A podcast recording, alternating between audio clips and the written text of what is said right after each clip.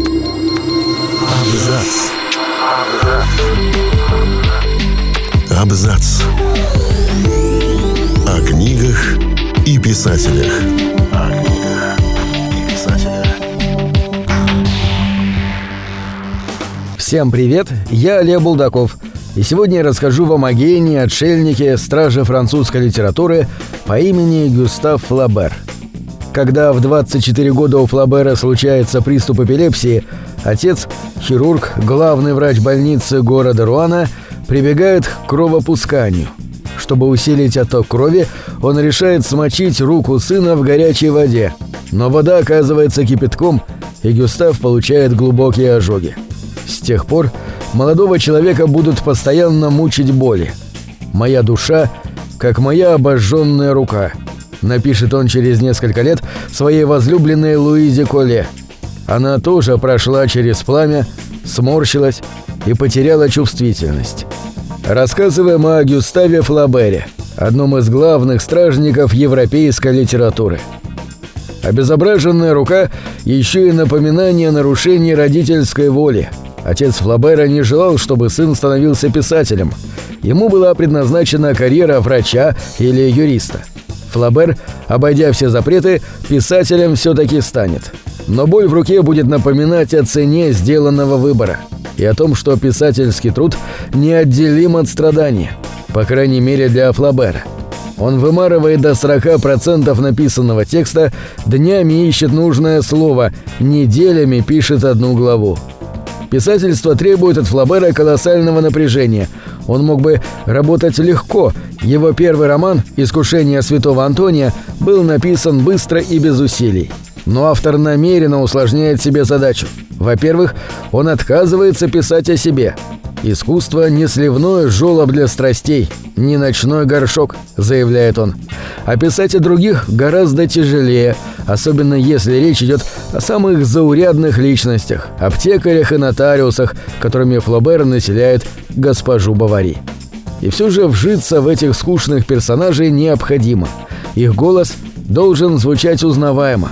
Ведь главная задача Флабера, и это вторая причина, объясняющая, почему писательство доставляет ему столько мук, написать роман, который был бы так же объемен и бесконечен, как и сама жизнь.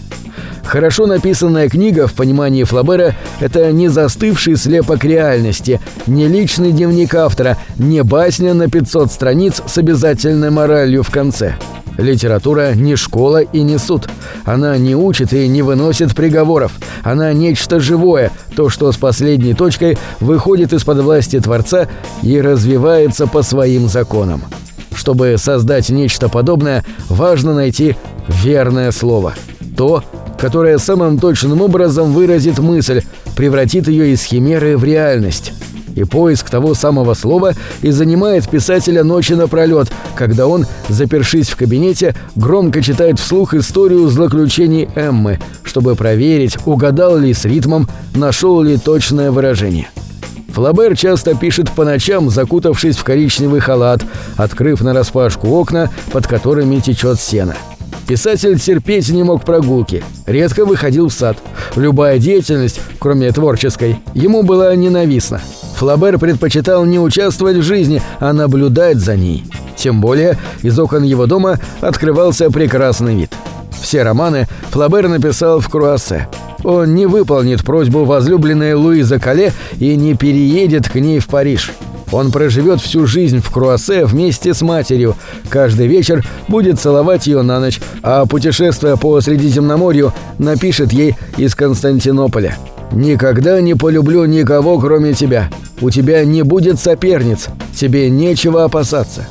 Когда Луиза будет настаивать на встречах, Флабер будет отвечать, что не может оставить мать ни на минуту. Так сильно она в нем нуждается. А переписки с возлюбленной, ежедневной, продлившейся почти 10 лет, ему вполне достаточно. К тому же, от одного из редких свиданий ему остались на память ее домашние туфли.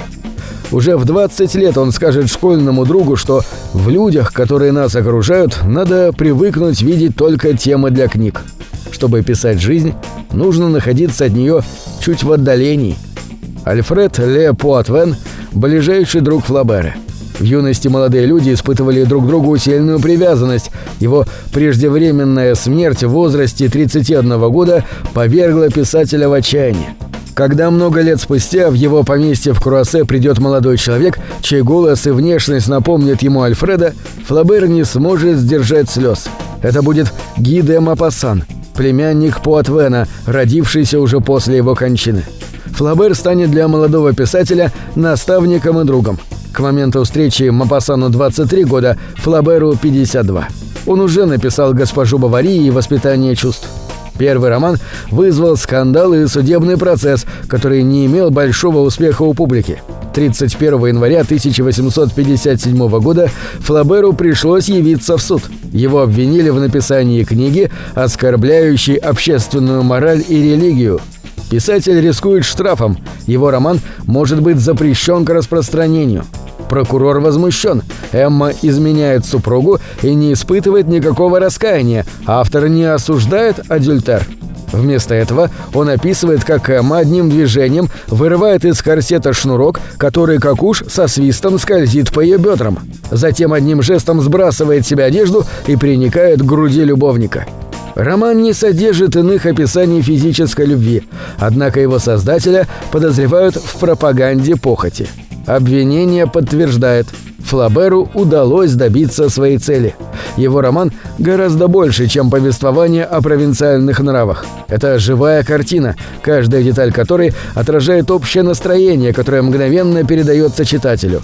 Он, так же как и Эмма Бавари, ощущает скуку, томление, хранит мечты о новом чувственном опыте. «Госпожа Бавари» — эротический текст, в котором нет ни одной сексуальной сцены. Эротика растворена во множестве мелких деталей и ничего не значащих словах. Недавно стало известно, что в черновиках госпожи Бавари свидания героев описывались гораздо более откровенно. Однако затем Флабер последовательно приглушал тона и размывал краски, добиваясь желаемого эффекта. Чувственное присутствует в атмосфере романа, но очертить его контуры не удается даже прокурорам.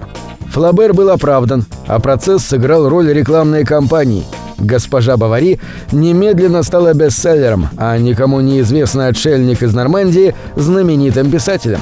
Благодаря приобретенной известности Флабер в последующих произведениях мог позволить себе чуть больше, чем другие авторы – когда Флабер писал свои романы, он не стремился понравиться ни руанским аптекарям, ни парижским интеллектуалам. Он работал для будущих читателей. Его тексты – партитуры, которым каждый исполнитель волен дать собственную интерпретацию. Флабер умер в своем кабинете за работой над новым романом в 1880 году. Но у современных авторов, пишущих по-французски, остались к нему вопросы – над ними давлеет флаберовский миф. История о том, что искусство требует служения и отречения, но жертвы могут быть не напрасными. Изнурительный труд по поиску верного слова может быть благодарным. Задуманное может сбыться, и из слов, выведенных гусиным пером, родится новая планета, где Эмма Бавари все еще нерешительно стоит у порога Руанского собора, а Фредерик Моро подхватывает шаль дамы в соломенной шляпке с розовыми лентами. На этом все. Читайте хорошие книги.